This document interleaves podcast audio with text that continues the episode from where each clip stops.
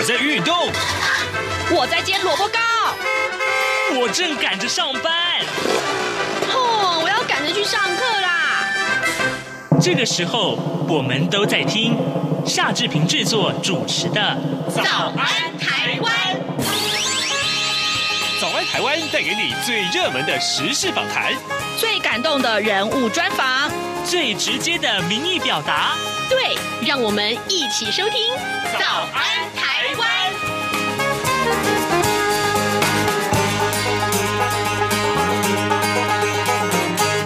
早安，台湾！我是夏志平。今天是二零二一年的六月三十号，星期三哦，上半年的早最后这一天了哟。好，来，志平今天在节目中跟大家分享一段跟呃我们的鉴宝还有跟我们的疫情啊有关的这个演讲，这是。前副总统陈建仁在一场跟疫情有关的演讲当中的一些实况啊，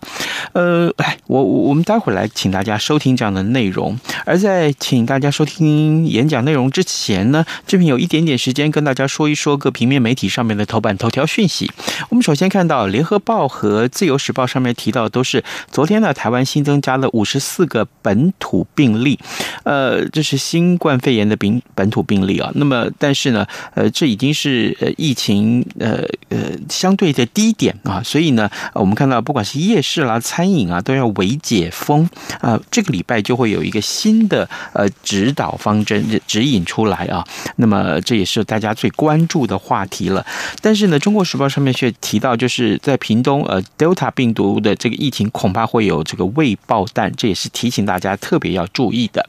来，呃，我们先进一段广告啊，广告过后呢，我们就马上。来到节目的现场，来听一听演讲。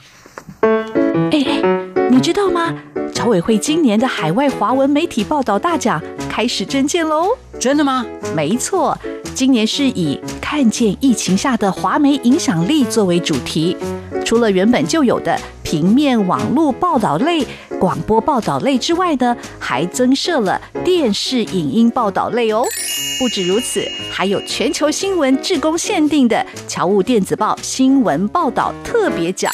只要你是侨务电子报的新闻志工，而且报道作品有在侨务电子报刊登过的，就可以报名啦。哇，奖项变多，报道被看到的机会也变多了呢。那参赛作品只要是聚焦台湾、报道台湾，而且是在限定刊播期间于中华民国境外媒体平台刊播就可以了吗？没错，赶紧把握时间，在八月十五号之前上网完成报名吧。那我赶紧上二零二一海外华文媒体报道大奖官网查询相关征件规范，网址 triple w dot o c a c media awards dot t w w w w 点 o c a c m e d i a a w a r d s 点 t w。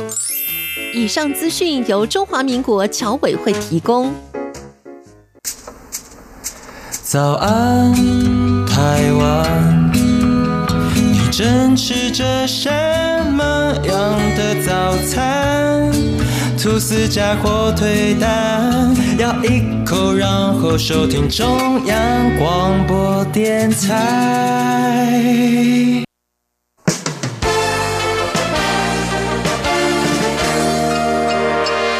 早安，笔记本。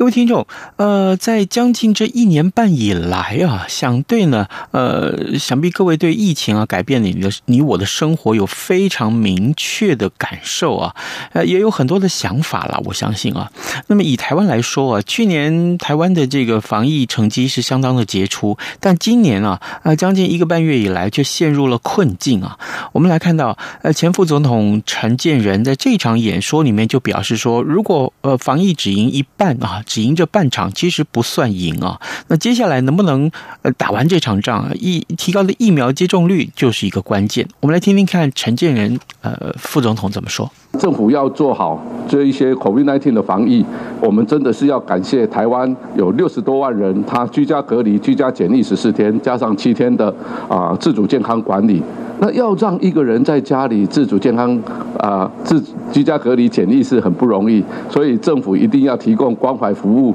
啊，包括送餐、清理垃圾、协助安置的地方。如果没有地方住的话，有病的话要安排就医等等啊。那甚甚至呢，对于这一个检疫者呢，政府也给这一个防疫的补偿哈，每天有一千块钱。我们来看看台湾人民的了不起。我常常说，台湾有很好的防疫成果呢，应该感谢我们的医疗防疫人员，这是当然，因为他们付出很大的心血。但是更重要的呢，我们可以看得到，在台湾，我们一共居家检疫、居家隔离了超过六十万人哈，居家隔离是一万七千多人，居家检疫是呃六十一万八千多人。那在这么多人当中呢，到底有多少人呃被处罚哦？就是违反政府的规定呢？大家可以看得到，到呃四月十九号的时候呢，我们一共被处罚的人还没有到，还不到两千人哈。也就是说，九十九点七 percent 的居家隔离、居家检疫者都好好的在家里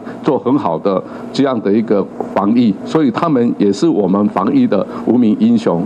那政府为什么能够做到这样？很重要的一个因素呢，就是我们。进行的防疫工作就是精准防疫，我们没有封城，没有普筛，但是我们运用很多的大数据、资通讯的科技跟人工智慧来做好精准的防疫，还有精准的纾困。我们没有封城，但是我们对于每一个这一个啊个案的密切接触者，还有疫区入境者呢，都做很好的精准的居家检疫跟居家隔离。那等一下我会谈到我们健保怎么样来这方面来给帮忙，我们也不。不做普筛，我们只对隔离检疫的疑似个案，还有通报的疑似个案做精准的筛检。我们也不发放现金，但是我们很精准的发放给每一个人两千块钱，然后呢，让他能够再加上自己的一千块，来促进国内的旅游跟消费。这就是为什么我们台湾呃能够在呃 COVID-19 的发生还有死亡能够那么少，而且我们的经济能够发展得很好。其实，在入境检疫的过程当中呢，我们有一件事情很重要，就是要知道病人的 TOCC，就是他的旅游史、接触史、职业史跟群聚史。那在这样的一个过程当中，每一位医师都希望知道。我记得刚刚开始的时候，很多的医师写 email 给我说：“陈老师，这样行不通啦，因为我们问他，他可以说谎啊，哈，职业史啦、居住史、聚集史可以说谎。”好，那在那个时候呢，谢谢陈其迈市长哈，那个时候是副院长，就跟唐凤开始把我们的入境检疫的资料，还有相关的接触史啦、职业史的资料，通通输入到电脑，所以大家只要一打开电脑，你就马上能够看到这一个就医的对象呢，他本身是怎么样。真的是谢谢健保署呢，提供了这样的资料，这就是我讲的 TOCC 哈，就是有关于旅游史，史还有职业史。呃，以及呢，这一个啊群聚史跟接触史呢，我们都能够啊利用啊这样的资料呢放进去，所以我们真的要谢谢这一个李伯章署长哈，他们是四十八小时写下奇迹哈，当时呢啊奇迈呃也是逼得很紧哈，他们在很短的时间内就把这样的一个系统呃给呃。建立起来，那你看看，呃，一共有两万八千家的健保特约的医师机构呢，查询了五点六亿笔的资料哈。那幸好我们有这样的一个很好的健保的体系，能够把我们的 TOCC 能够啊建立的起来啊，也使得呢啊这个整个防疫的工作啊，大家会比较啊安心而且稳定哈来进行。那另外一个也是很重要的呢，就是我们入境的时候得到了 TOCC 的资料，那我们啊在一个。病人一个呃密切接触者居家检疫、居家隔离的时候呢，那我们怎么样控制他，让他好好的在家里居家检疫、居家隔离？我们就设置了电子围篱。啊，有些老先生他拿了手机，他说我也不会用，我说没有关系，你只要按一个键下去，他就有脸部辨识，可以说哎，陈建仁先生你好，然后你说你好，那你刚有发烧不发烧？啊，刚有流鼻水不流鼻水？哎，你也不用自己 key in 哦，你只要。一讲的话，它语音辨识就能够自动填表。我们就是透过这样的一个高科技来做好了病人的管控。如果他离开了他的检疫的区域，那这个时候就会发出警讯，我们的这个村里长、村里干事就可以去拜访他。但是在运用这一些科技的时候，要注意到个人隐私的保障，所以行政院也注意到要利用最小侵害原则、合乎目的的原则，还有衡平的原则来做个人隐私资料的收集。那这些个人隐私资料的收集呢，到了二十八天以后呢，就自动的删除，不会给其他的任何的单位来使用，除了防疫单位以外。所以台湾在用这样的一个高科技做防疫的时候，我们很注重个人隐私的保障。那当然大家都晓得，当时我们的口罩是欠缺的。那呃，奇迈呢跟这个唐凤他们就开始设立了这个所谓啊实名制的口罩分配的系统。那这实名制口罩的分配系统真的是很感谢健保署。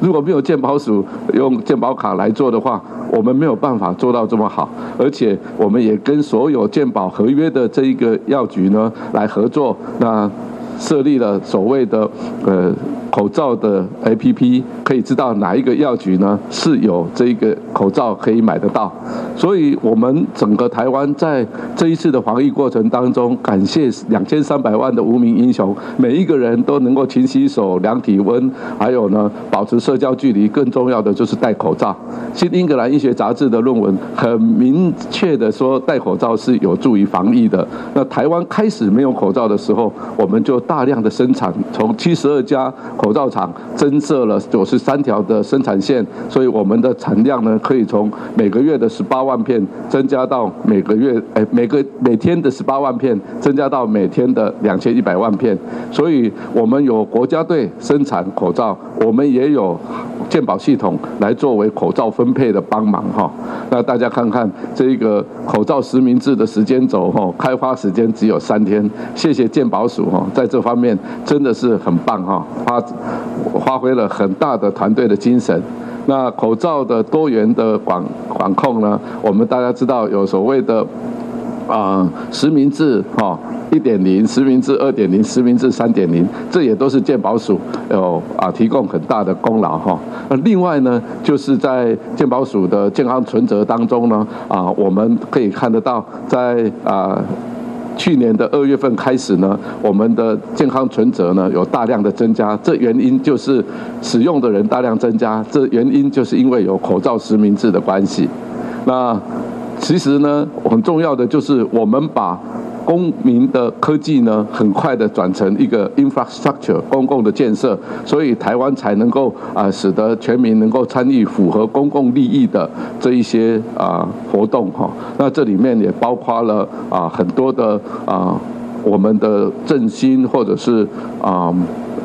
其他的纾困的方案，都也利用到这个方方向。那健保署除了做刚才的实名制的分配。等等的帮忙以外，他也在这一个 COVID-19 的胸腔 X 光的诊断系统当中呢，啊，开始跟台湾 AI Lab 做，那他们做了一个很好的呃 AI 辅助的 COVID-19 的影像哈，那跟 Medcheck 还有呢这个成大的团队合作，呃，成大曾经开了一个南向国家的医疗啊团队的。呃，有关的国际研讨会啊，就在推介我们这样的一个系统哈，所以这里我们可以看得到，健保局便利释出它的资料，然后跟民间的啊人工智慧的公司建立了这样的啊 AI 辅助的判读的影像，然后透过成大呢，来让全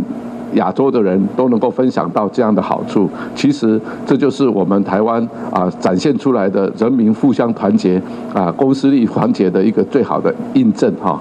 那当然，在呃这个国家医疗品质奖的时候呢，我们的健保署呢就荣获了这一个团体奖，还有防疫的特别奖哈。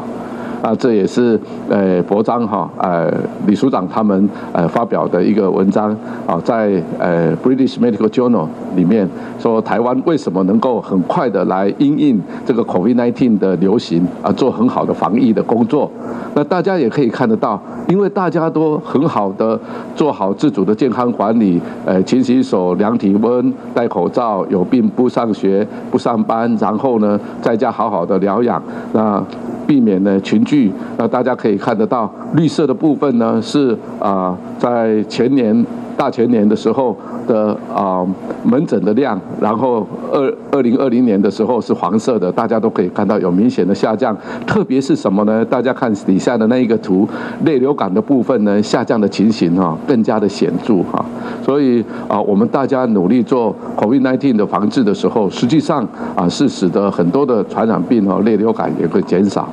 当然，我们 COVID-19 防治很成功，但是如果我们要让 COVID-19 完全的啊，我们没有恐惧，而且完完全的让整个生活恢复到新的常态，能够很好的啊过正常生活、正常过日子的时候呢，最重要的一个还是疫苗的接种啊。台湾疫苗的接种呢是有啊比较慢才开始，但是我们来看看是在全世界实施疫苗接种比较早的国家，他们有什么样的成果呢？我们首先来看看以色列，以色列呢，他们啊在这里我们可以看得到，在十二月十九号的时候呢就已经开始打预防针，然后他们是二十八天以后开始打第二剂啊，那开始打了以后，经过二十八天才会有保护作用，那所以我们。可以看得到，在上面这一个图里面是七天移动发生率的变化。打了预防针以后，大概在一月份的时候，以色列的发生率呢就逐渐逐渐的下降，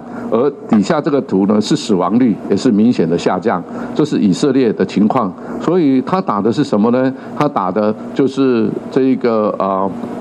Modena 跟 Pfizer。的这个疫苗，哈，那效果相当的不错。我们再来看看英国，英国开始的时候是用佛系方式来防疫，当然你可以看得到它的病例呢是在大量的增加。可是英国呢，因为有 AZ 的疫苗，哦，再加上辉瑞的疫苗，哈，那它十二月八号开始打。但是英国的预防接种的策略呢，跟啊我们啊刚才看到的以色列哈是不一样。他先打第一剂，大家可以看得到，第一剂是快速的增加，他第二剂呢是延长比较长的时间，到二月多的时候，二第二剂才上升。可是大家可以看得到，它的这个发生率上面的发生率的图跟底下死亡率的图都有明显的下降，那，这当然是很棒的一件事情。所以疫苗是终结 COVID-19 最佳的政策，也是最后一里路。我们需要全民携手团结，大家努力打疫苗，才能够控制 COVID-19，而且也让台湾能够经济上更加的复苏。哈，我们来看看美国，美国是最惨的一个国家，可是它开始实施。疫苗接种以后，它的发生率呢是有在下降，最近有一点点起来，但是现在的这个趋势哈又往下走了。那这一个啊死亡率也是一样。那他们用的当然就是啊莫德纳还有 Pfizer 的疫苗。可是呢，打疫苗不见得每一个国家都是有效果哈。我们来看看一个很奇怪的国家，这个国家呢就是智利。智利呢，实际上一月二十八号开始打预防针，然后呢，啊，他们也是两呃二十八天以后就打第二剂。那大家可以看得到，它已经达到了百分之三十九左右了啊！但是呢，它的发生率不断的在增加，死亡率也是还在增加过程当中。当然，它打的疫苗跟其他国家打的疫苗是不一样的哈。所以打疫苗一定要它安全性高，而且有效性高，那全民接种才能够达到最好的目的。啊，我们需要走完最后一里路，所以我在这里也希望健保署能够跟国健署。呃，还有呢，跟这一个啊，我们的 CDC 哈，啊，机管署呢，大家一起努力来推动健保的接种。也许有一天啊，我们应该把是否接种过 COVID-19 来做一个注记，让医师们能够提醒台湾的每一位民众，一定要踊跃出来接种 COVID-19，我们才能够啊走完这一个最后一里路。要不的话，行百里路半九十后，我们防疫不算成功的，我们也没有办法维持我们防疫楷模的地位。啊，COVID-19 哈，说老实话呢，对我们来讲呢，它是一个啊，这个时代最大的挑战。我们一个自由民主法治的国家，没有问威权独裁的统治，透过了资讯开放、公众的信任、有效的治理，我们也成为世界上防疫的典范。所以，台湾证明了民主、自由、法治是可以带来善治、安定跟公益的哦。更重要的，台湾人大家能够团结一致、善良、慈悲跟团结，也可以带来永续。好的，那么在这场这个演讲当中。又就是要告诉大家啊，这个 COVID-19 的防疫非常重要。可是呢，接下来我们看看，呃，陈建仁副总统在谈到了健保上面的说法又是什么呢？实际上，我们做全球的 Healthcare Index 来看，二零二一年的时候所做的评估，不管是二零一九也好，二零二零或二零二一，其全世界在做评估的时候，我们的 Health Index 呢是都是排名第一哈，那韩国是排名第二哈，我们可以看得到台湾的。健康照护确实是做得最好。那民众对于健保的满意度呢？我们也可以看得到啊，从开始的时候啊，这个满意度呢啊，慢慢慢慢的呃，会不断的上升，一直到了去年的时候，我们满意度高达到百分之九十哦。所以民众对健保也是满意，但是健保的财务并。有序上来说，并不是让我们很放心哈。从一开始的时候，我们大家可以看得到这一个啊健保的收入呢，跟健保的成本的情况啊，一直到从一九九五年开始，到了两千年啊两千零一年的时候呢，我们的这一个支出呢啊收入和支出就有开始啊有出现了这一个啊差异，所以到了两千啊。呃，两千零三年的一月的时候，我们有二代鉴宝，然后两千呃。两千年的时候，我们有这一个呃所谓的汇率的调整哈。倒是大家看看二零啊一九年的时候呢，我们可以看得到我们的收入呢是比支出呢要来的少哦。所以呃，怎么样让健保财务永续是一个很大的一个挑战。健保能够永续改革呢，有三个很重要的工作。第一个呢，就是要减少浪费；第二个呢，就是要负担要公平；第三个就是要提高品质。减少浪费的部分，我们应该。要抑制呃这个医疗资源的不当不当的这个耗用，在负担公平的部分呢，很重要的叫做推动就医的部分负担，然后提升品质的部分呢，就看看这一个给付的制度，还有支付的体制，还有健康照护体系呢，怎么样跟公共卫生还有啊其他的这一个政府的长照计划呢结合在一起，我们才能够使健保能够永续。好，我们大家都很清楚，我们有很多健保的资源是浪费到呃重复的检查或者是过多的用药，所以怎么样让重复的检查、过多的用药给减少，是可以使健保的财务比较能够永续。那要得到永续，我们当然是需要有一个很好的云端健康的资料平台，让每一个医师在开处方间的时候呢，或者开检查的时候，知道有哪一些人曾经在前一个礼拜或者前前两个礼拜。哎，接受过呃相当相关的检查，然后来减少不必要的重复开药或者重复的啊检验哈。